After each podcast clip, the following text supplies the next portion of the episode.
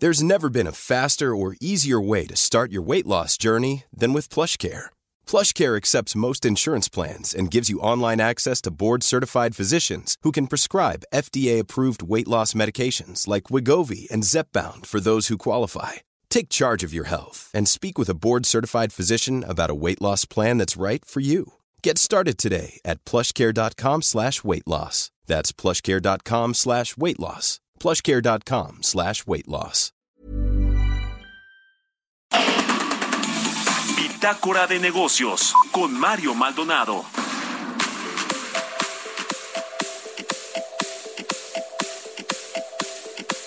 Y bien, vamos a platicar ahora con Guillermo Rosales, él es presidente ejecutivo de la Asociación Mexicana de Distribuidores de Automotores, la AMDA. ¿Cómo te va, Guillermo? Muy buenos días. Muy buenos días, Mario. Qué gusto saludarte. Muchas gracias, como siempre, por estos minutos para eh, el Heraldo Radio aquí en Bitácora de Negocios. A ver, el tema de, los autos, platícanos un poquito de cómo va el asunto de la venta de autos nuevos en México, cuál es el panorama, el contexto, porque hemos hablado varias ocasiones, en varias ocasiones sobre el tema pues de los autos chocolate, de esta política para legalizarlos o darles, digamos, una regularización ya en México por parte de varios estados, que esto por supuesto que afecta a la venta de autos nuevos, pero en general, ¿cuántos autos eh, se han vendido en lo que va del año? ¿Cuáles son los, los registros que tienen? ¿Cómo esperan cerrar el año, Guillermo?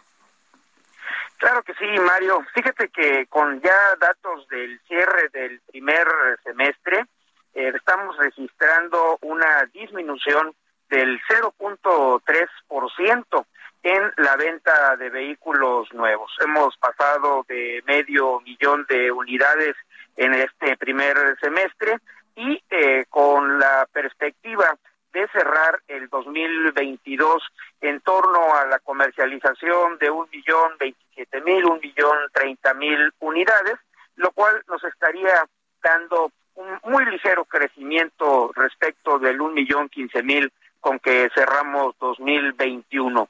En, en una eh, muy rápida eh, definición, eh, yo eh, digo que nos encontramos en una fase de estancamiento en la venta de vehículos como consecuencia de que no ha pasado la crisis derivada de la pandemia por COVID-19 en comparación con el primer semestre del año 2019. Nos encontramos casi 20% por abajo de las eh, ventas de aquel año y eh, con una afectación que se ha eh, mantenido a lo largo de los últimos semestres por el trastocamiento en las cadenas de producción y no únicamente es el tema que ha eh, generado pues eh, mucho mucho eh, mucha información eh, la insuficiencia en la producción de microchips sino que se agregan eh, algunas otras carencias de componentes e incluso también el incremento de precios en las materias primas necesarias para la elaboración de los vehículos. Por otra parte, sigue teniendo también una afectación en la cadena logística, retrasos en, en los eh, tiempos de entrega de componentes y vehículos, y todo esto, Mario, pues ha generado que a nivel mundial haya una insuficiencia en la producción de vehículos. México no escapa a esta circunstancia y esto está eh, afectando el ritmo de la venta de vehículos en nuestro país. Nosotros consideramos que si no tuviéramos esta afectación en la cadena de producción y distribución, este año 2022 hubiéramos podido eh, colocar un millón ochenta mil, un millón cien mil unidades. La diferencia de lo que finalmente cerremos en ventas, pues será el nivel de afectación eh, por esta crisis eh, mundial que aún eh, no superamos, Mario. Ujú. Pues sí, la verdad es que es un panorama muy complicado también para la industria automotriz y también por la inflación, como ya nos decías, de algunos de los componentes, de los productos principales para la fabricación de, de automóviles, que finalmente pues ha encarecido también eh, el, el, la- el costo de las unidades. Eh, y bueno, pues además de eso se suma que pues está habiendo una transición también energética, déjame ponerlo así, en el sector automotriz, porque ya, eh, por lo menos en la Unión Europea, se declaró o se pactó este fin de los autos de combustión interna a partir de 2035, es decir, ya no tan lejos, estamos hablando de casi 10 años, de, de aquí a 10 años, y, un poquito más, obviamente, a 12 años, pero en México, pues al, al, revés, ¿no? En México no se ve que esta tendencia de autos eléctricos, por ejemplo, esté pegando fuerte en nuestro país y al revés, pues tenemos muchos de estos autos que vienen de Estados Unidos, que algunos los consideran chatarra, a, a circular aquí en el parque vehicular del país. Platícanos de este tema, Guillermo, por favor.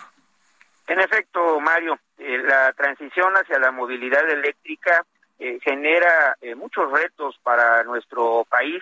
Empezaré eh, por lo que ya muy bien refieres, la definición que existe en otras regiones del mundo, caso concreto de Europa a la cual ya referiste, pero también en Norteamérica, en Estados Unidos, hay una manifiesta política pública para impulsar la adquisición de vehículos eléctricos. Y todo esto, que está muy cercano, estamos hablando de, de, una década y las decisiones eh, se están tomando en este momento respecto en dónde se van a producir esos vehículos eléctricos que de manera masiva estarán circulando en, los eh, países eh, más avanzados en muy poco tiempo. Y corremos el riesgo de perder la posición que hemos logrado en las últimas décadas como uno de los más importantes eh, productores y exportadores de vehículos en el mundo.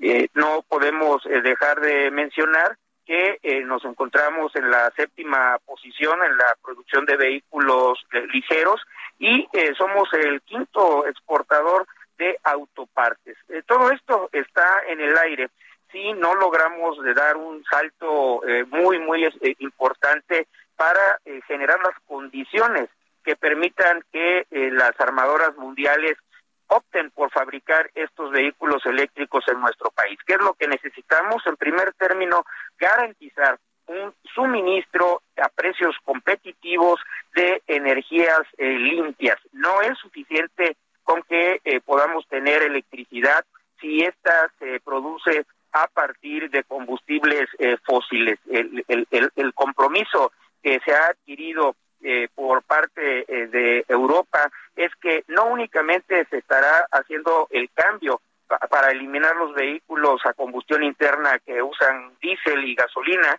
sino que los vehículos eléctricos que los sustituirán tendrán que provenir de fábricas que hayan eh, sido este, funcionar, estén funcionando con energías limpias igualmente. Entonces, esto es, es una realidad que no podemos evadir y eh, sobre lo cual tenemos que trabajar. Desafortunadamente estamos eh, muy, muy retrasados en este proceso y, eh, como bien lo mencionas, el país se sigue chatarrizando en su parque vehicular con la decisión de permitir la entrada y la regularización del contrabando automotriz. Estos vehículos que vienen de Estados Unidos son vehículos que están dados de baja en aquel mercado y eh, que eh, generan condiciones de inseguridad, de afectación ambiental y, por supuesto, toda una saga eh, de impactos económicos negativos, Mario. Ya, pues muchas gracias como siempre, Guillermo Rosales, por estos minutos y muy buenos días. Muy buenos días y gracias a ti. Que estés muy bien.